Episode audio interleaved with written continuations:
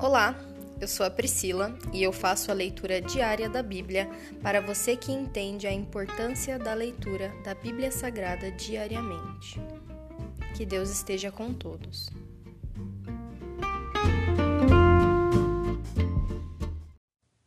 Ouça agora o capítulo 24 do livro de Números. Quando Balaão percebeu que o Senhor se agradava de abençoar Israel, não recorreu à adivinhação como antes. Em vez disso, voltou-se em direção ao deserto, onde, onde viu o povo de Israel acampado, de acordo com suas tribos. Então o Espírito de Deus veio sobre Balaão e ele transmitiu a seguinte mensagem: Esta é a mensagem de Balaão, filho de Beor, a mensagem dos homens cujos olhos veem com clareza, a mensagem daquele que veio a mensagem daquele que ouve as palavras de Deus, que tem uma visão concedida pelo Todo-Poderoso, que se curva com os olhos bem abertos. Como são belas suas tendas, ó Jacó! Como são lindas suas moradas, ó Israel! Estende-se diante de mim como palmeiras, como jardins à beira do rio. São como aloés plantados pelo Senhor como cedros junto às águas. Águas jorrarão em seus baldes e suas sementes serão bem regadas. Seu rei será maior que Agag, e seu reino será exaltado. Deus os tirou do Egito. Ele é forte como boi selvagem. Devora todas as nações que se opõem a ele. Despedaça seus ossos e com flechas as atravessa. Como o leão, Israel se agacha e se deita. Como a leoa, quem tem coragem de acordá-lo? Sejam abençoados os que o abençoarem, e amaldiçoados os que o amaldiçoarem. O rei Balaque se enfureceu contra Balaão e palmas das mãos gritou: Eu o chamei para amaldiçoar meus inimigos. Em vez disso, você os abençoou três vezes. Vá embora, volte para casa. Eu lhe prometi uma grande recompensa, mas o Senhor impediu de recebê-la. Mas o Senhor o impediu de recebê-la. Balaão disse a Balaque: Você não se lembra do que expliquei a seus mensageiros? Eu lhes avisei, mesmo que Balaque me desse seu palácio cheio de prata e ouro, eu não poderia fazer coisa alguma boa ou má, contra a vontade do Senhor. Avisei que só poderia falar aquilo que o Senhor dissesse.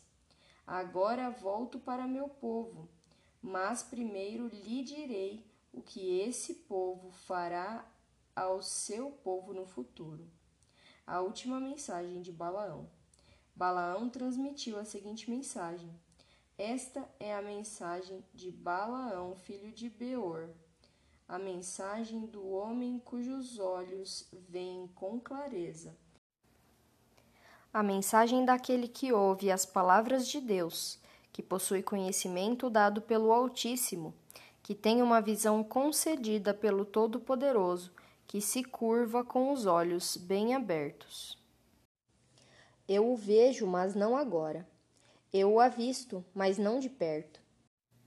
Uma estrela surgirá de Jacó um cetro se levantará de Israel, esmagará a cabeça do povo de Moabe e rachará o crânio dos descendentes de Sete. Tomará posse de Edom e conquistará seu inimigo Seir, enquanto Israel marcha adiante em triunfo. De Jacó surgirá um governante que destruirá os sobreviventes de Ar. Então Balaão olhou na direção do povo de Amaleque e transmitiu a seguinte mensagem: Amaleque era a primeira de todas as nações, mas seu destino é a destruição. Em seguida, Balaão olhou na direção dos queneus e transmitiu a seguinte mensagem: Sua habitação é segura, seu ninho está apoiado nas rochas. Os queneus, porém, serão destruídos quando o Assur os levar prisioneiros. Balaão concluiu sua mensagem com estas palavras: Ai, quem pode sobreviver quando Deus fizer essas coisas? Navios virão do litoral de Chipre, oprimirão Assur e afligirão Eber, mas eles também serão destruídos. Então Balaão se levantou e voltou para sua terra, e Balaque também seguiu seu caminho. Se encerra aqui o capítulo 24 de, do livro de Números. E hoje, meu Pai, eu só tenho a agradecer, Senhor, pela tua presença em nossas vidas, pelo aumento da tua presença, Senhor, no nosso dia a dia, Senhor. Quando nós te buscamos, o Senhor é fiel conosco e nos dá discernimento em tudo que nós fazemos, Senhor. O Senhor nos dá ânimo novo todos os dias, Senhor, e firmes passos na nossa jornada, na, na nossa longa jornada. O Senhor é o Deus dos detalhes. E hoje eu te agradeço, Senhor, por cada detalhe dos nossos dias e do nosso dia a dia. Muito obrigada, Senhor. Fica conosco pela eternidade. Em nome de Jesus. Amém.